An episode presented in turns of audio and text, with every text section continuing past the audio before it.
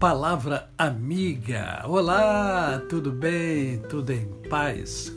Hoje é mais um dia que Deus nos dá para vivermos em plenitude de vida, isto é, vivermos com amor, com fé e com gratidão no coração.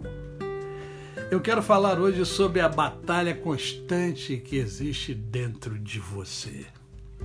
E para isso, eu escolhi o texto que encontra-se no Salmo 37, verso 8.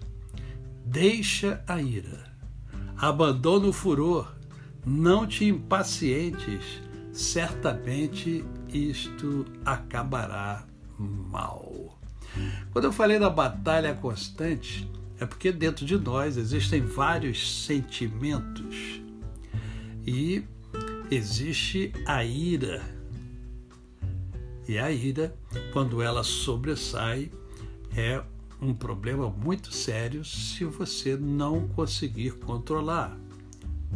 Essa batalha ela é travada diariamente na sua mente, na minha mente, na mente de cada ser humano.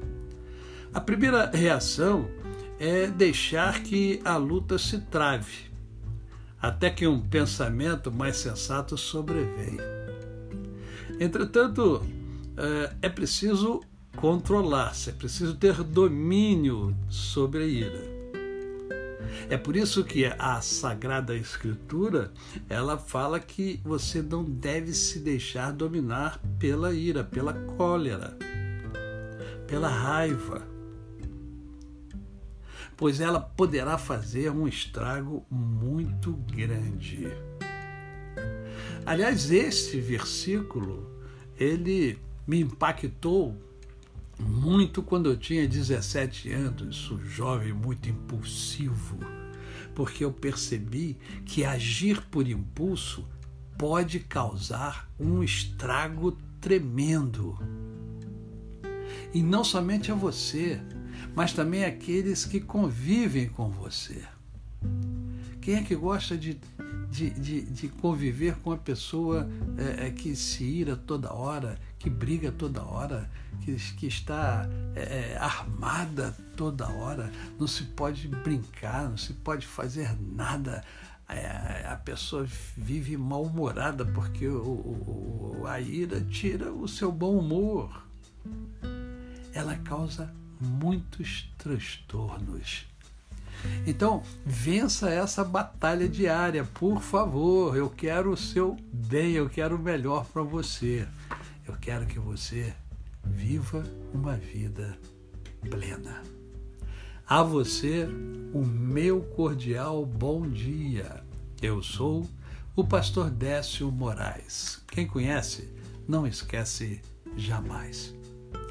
Ah, lembre-se, hoje tem mundo em ebulição. Eu gostaria tanto que você que me acompanha aqui no podcast pudesse também me acompanhar às terças-feiras no meu programa no YouTube, Décio Moraes. Hoje eu vou é, entrevistar um casal fantástico, a Tânia e o Marco Antônio Belfort.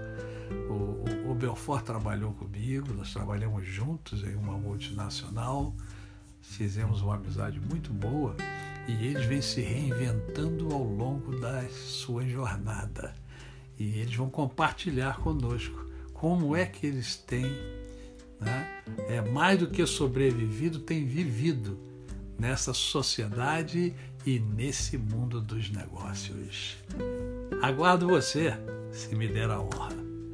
Até amanhã!